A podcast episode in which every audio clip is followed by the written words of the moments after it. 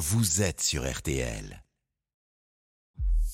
Julien Cellier. Les invités d'RTL Soir. 18h20 minutes et RTL Soir toujours à votre service. La bataille des retraites, vous la vivez minute par minute en ce moment sur RTL. Nouvel épisode dans, allez, moins d'une demi-heure, 25 minutes a priori. Nous aurons la réponse à cette question. Est-ce que le gouvernement peut être renversé? Les députés, ça y est, sont en train de, de voter. Si la motion de censure déposée par les indépendants est adoptée, c'est simple, le gouvernement tombera. Si la motion est rejetée, alors le gouvernement reste en place et la réforme des retraites sera automatiquement adopté. Pour vous permettre de tout comprendre, de saisir les, enjeux des experts en studio avec nous. Olivier Bost, le chef de notre service politique que nous retrouvons. Bonsoir Olivier. Bonsoir. Et Jean-Daniel Lévy, directeur délégué de l'Institut de sondage Harris Interactive. Bonsoir Jean-Daniel. Bonsoir Julien. Euh, Olivier, revenons juste parce qu'on a entendu tout à l'heure le début du discours d'Elisabeth Borne qui a répondu donc à ses opposants à la tribune de l'Assemblée nationale. Elle a ensuite développé ses arguments.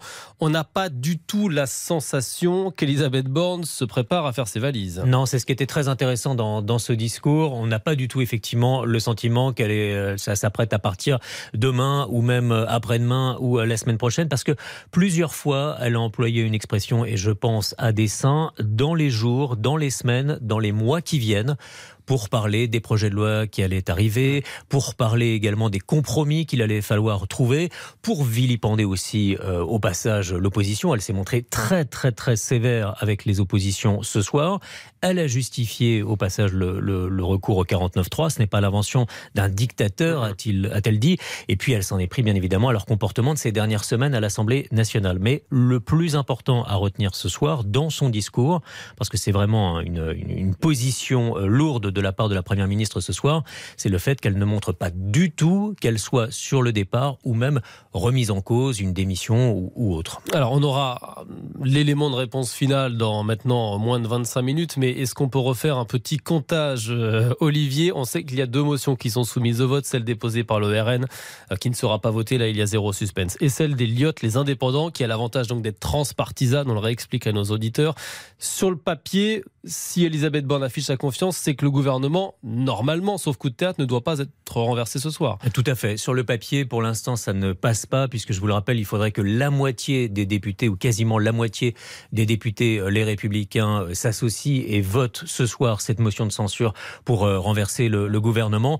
Normalement, on en était loin, hein, puisque c'est à peu près une, trentaine, entre 25 et, 30 voix qu'il faudrait.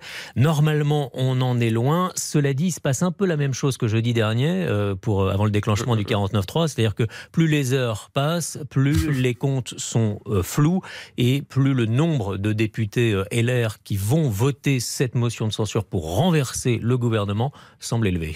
Jean-Daniel Lévy, cette motion, et c'est très intéressant, c'est vraiment l'enseignement de votre dernière étude, juste après le 49.3, euh, étude Aristoluna pour RTL et AEF Info. cette motion, les Français souhaitent, et très largement, qu'elle soit adoptée à 71%, que le gouvernement s'en aille. Absolument. 71% avec des surprises et pas de surprises. Alors on va commencer par pas de surprise. Quand vous interrogez les électeurs qui sont plus à gauche sur l'échiquier politique, comme ceux qui sont plus à droite sur l'échiquier politique, ils sont extrêmement majoritairement favorables au fait que cette euh, euh, réforme en fait ne passe pas et donc que le 49.3 soit invalidé. Mais quand vous regardez les sympathisants des Républicains, c'est-à-dire la formation de ceux qui sont proches d'Eric Ciotti, etc., vous en avez un sur deux qui déclarent qu'ils sont favorables à l'adoption d'une motion de censure.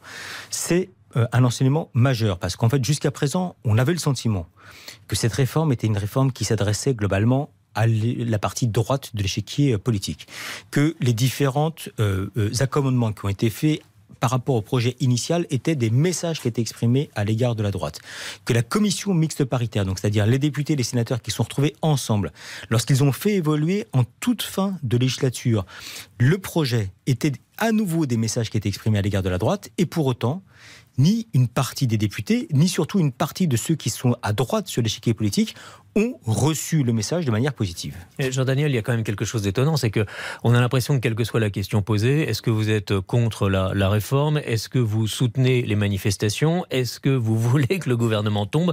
On tombe quasiment à chaque fois sur 70%, non? Deux tiers, un tiers. Il y, a de ça, il y a de ça, mais avec un point, je pense, encore plus intéressant, c'est-à-dire que quand vous regardez, la critique est encore plus manifeste à l'égard de la forme qu'à l'égard du fond.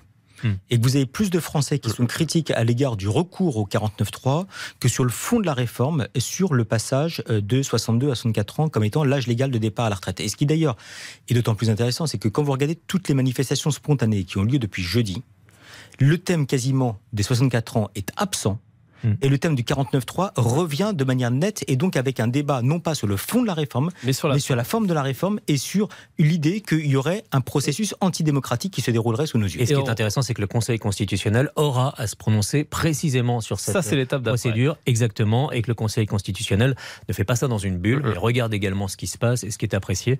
On verra, c'est la suite. Et on retrouve ce rapport de force deux tiers, un tiers, parce qu'il y a deux tiers des Français, là aussi, selon votre dernière étude, qui souhaitent que la mobilisation se poursuivent, mm. même après l'adoption du texte au Sénat, même après le, le, 49-3. On va aller sur le terrain parce que justement, fort de ce soutien, vous l'avez dit, les grévistes multiplient les, actions. Il y a les actions spontanées et la mobilisation euh, syndicale qui se poursuit avec la crainte de la panne sèche. On l'a évoqué dans le journal de 18h. C'est compliqué pour faire le plein dans le sud-est. Ça va sans doute le devenir aussi en Bretagne. On va aller rejoindre notre correspondant sur place, Mathieu Lopineau. Euh, Mathieu, le circuit du carburant quasi à l'arrêt en Bretagne Sud avec notamment un blocage stratégique du dépôt d'essence de Verne-sur-Sèche, c'est près de Rennes où vous vous trouvez pour RTL ce soir. Est-ce qu'on suit d'ailleurs là-bas ce qui est en train de se passer, le vote qui est en train de se dérouler à l'Assemblée et est-ce que le 49-3 a, euh, comme le soulignait Jean-Daniel, revigoré les troupes? Oui, effectivement, on suit avec euh, attention euh, les débats devant euh, la grille du dépôt pétrolier où les, palettes, les pneus bloquent l'entrée. Des camions citernes depuis ce matin, donc 5 heures. Les, les, grévistes relaient. Ils sont une vingtaine, une trentaine, une quarantaine, hein, ça dépend du, moment de la journée. Et depuis le milieu de l'après-midi, effectivement, tous ont les yeux rivés hein, sur leur téléphone portable pour suivre les débats. Alors, quelquefois, on entend des, huées, à d'autres moments des, applaudissements, c'est selon. Mais quelle que soit l'issue de, cette motion de censure, eh bien, les grévistes veulent avant tout donc le retrait de la réforme des, des retraites. Et oui, effectivement, le mouvement a pris un, virage depuis le 49 de la semaine dernière. C'est ce qu'on ressent euh, depuis jeudi. Déjà, les manifestants nous le disent, ils ont défilé 6, 7, 8 fois pour certains. Euh, ils ont perdu de l'argent parce que ça coûte cher donc de, de faire grève et ils ont le sentiment de ne pas avoir été entendus. Alors, ils me le disent, désormais, ils ne défileront plus sagement en centre-ville comme ils ont pu le faire auparavant, mais ils veulent bloquer. Ça a été le cas donc ce matin sur la rocade Rennes, des feux de de, palettes allumées sur la, chaussée, près de 40 km de, bouchons au plus fort. Une action mmh. qui sera d'ailleurs renouvelée demain matin, mercredi matin et jeudi matin si la loi n'est pas retirée. Et puis le blocage de ce dépôt pétrolier à Verne, euh, où je me trouve, le dernier dépôt de l'Ouest qui n'a pas encore été mmh, euh, mmh, bloqué, parce que ceux de Donge et de Lorient euh, le sont. Alors, ça signifie plus qu'aucune goutte de carburant ne sort donc pour ravitailler les stations de l'ensemble de l'Ouest. Donc situation compliquée à la pompe a priori dans les prochains jours en, Bretagne. Jean-Daniel Lévy, on, entendait la, volonté des manifestants de, se radicaliser. C'est ce que Mathieu nous, nous raconte sur ce, sur ce dépôt. Est-ce que, quoi qu'il arrive, on aura les résultats de la motion de censure dans un peu plus d'un quart d'heure, mais même si le gouvernement se sauve d'une courte tête, est-ce que, quoi qu'il arrive, la rupture avec l'opinion va être compliquée à, à résorber ensuite. Est-ce qu'on a une rupture qui peut être définitive pour Emmanuel Macron avec l'opinion? Euh, Elle peut être définitive, mais je crois qu'on a quand même trop usé par le passé du fait que la rupture était définitive pour considérer qu'elle le sera de manière absolue. Après le, mouvement des Gilets jaunes, après, après le mouvement des Gilets jaunes, exactement, euh, nombreux avaient considéré que plus jamais Emmanuel Macron ne sera en capacité de pouvoir, entre guillemets, reprendre la main. Au final, il a euh, enchaîné avec le grand débat, et puis en fait, sa cote de confiance a monté, et les différentes crises, à terme, sont apparues comme étant des entraves à son mandat plutôt que lui les ayant à proprement parler créés. Donc on ne peut jamais euh, dire un an après une élection présidentielle que la situation est définitivement euh, plombée, si vous me permettez l'expression. Quoi qu'il en soit, ce qui est certain, c'est que ça sera difficile. Un, euh, il y a la perception en fait d'un gouvernement qui n'écoute pas le peuple.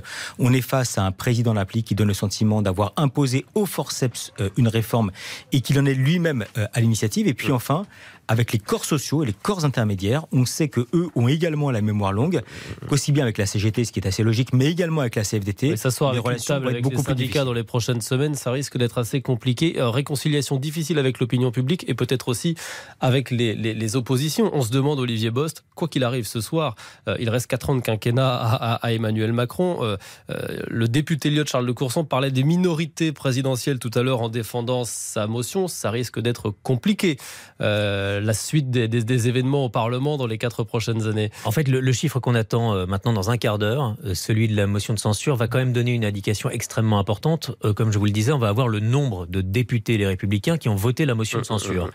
Et le gouvernement, pour la suite, pour l'instant du quinquennat, sauf euh, scénario de dissolution, etc., mais euh, pour la suite du quinquennat, a besoin de ces républicains pour continuer de pouvoir, euh, sinon gouverner, en tout cas pour pouvoir faire passer des lois, et a besoin de, majorité avec ces républicains. Donc, si ce soir le chiffre est vraiment réduit, ça va être très très compliqué pour Elisabeth Borne, très clairement.